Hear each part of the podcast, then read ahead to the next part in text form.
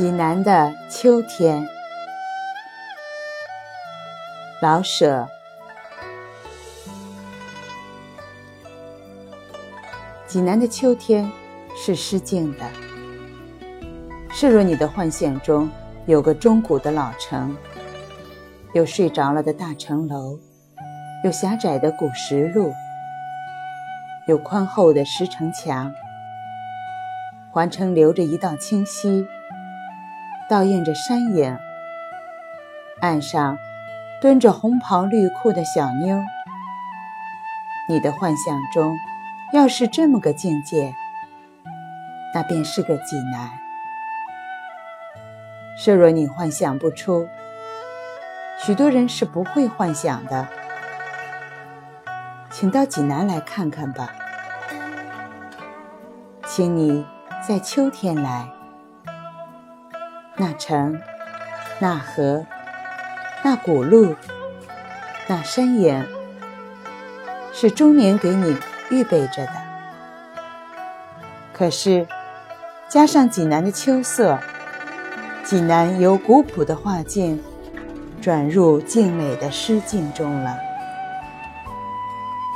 这个诗意秋光秋色，是济南独有的。上帝把夏天的艺术赐给瑞士，把春天的赐给西湖，秋和冬的全赐给了济南。秋和冬是不好分开的，秋睡熟了一点，便是冬。上帝不愿意把它忽然唤醒，所以做个整人情，连秋带冬。全给了济南。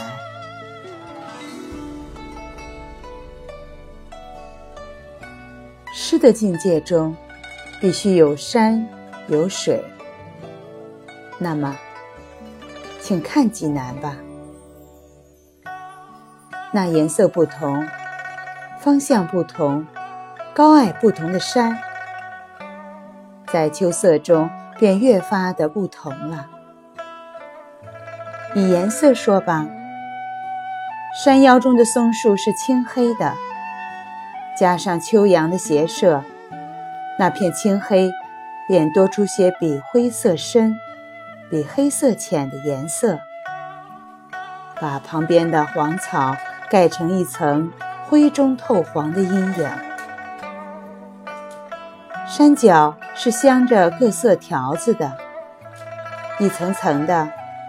有的黄，有的灰，有的绿，有的似乎是藕荷色。山顶上的色儿也随着太阳的转移而不同。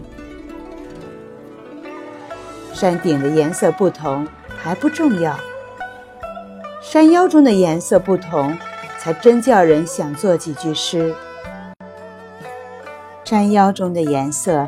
是永远在那儿变动，特别是在秋天，那阳光能够忽然清凉一会儿，忽然又温暖一会儿。这个变动并不激烈，可是山上的颜色觉得出这个变化，而立刻随着变化，忽然黄色更真了一些，忽然又暗了一些。忽然像有层看不见的薄雾在那儿流动，忽然像有股细风替自然调和着彩色，轻轻地抹上一层各色俱全而全是淡美的色道。有这样的山，再配上那蓝的天，晴暖的阳光，蓝的像要由蓝变绿了。可又没完全绿了，晴暖的要发燥了。可是有点凉风，正像诗一样的温柔。这便是济南的秋。况且因为颜色的不同，那山的高低也更显然了。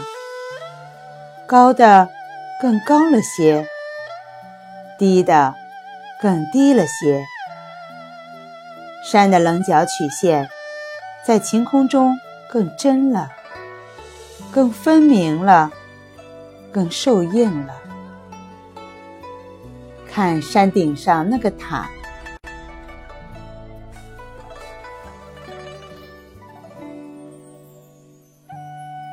再看水，以量说，以质说，以形式说，哪儿的水？能比济南？有泉，到处是泉；有河，有湖。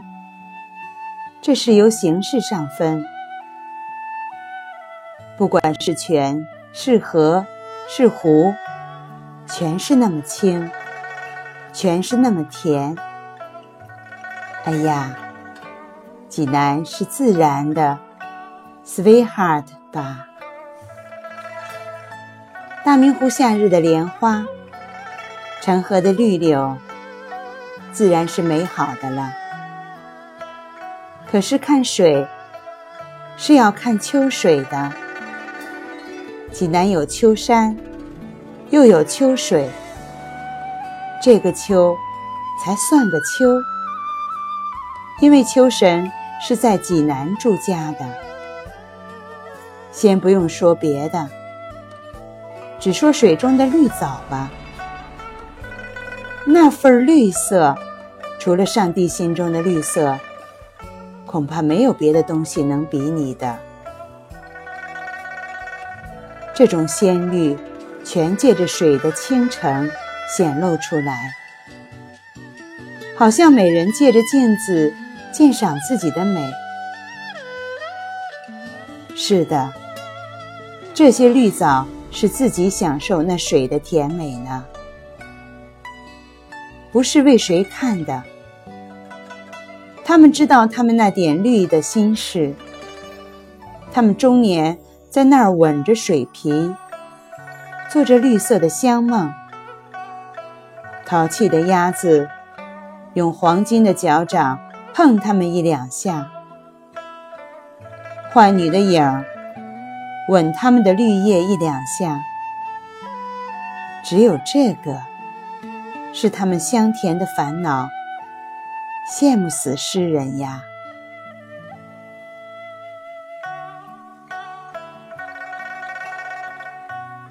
在秋天，水和蓝天一样的清凉，天上微微有些白云，水上。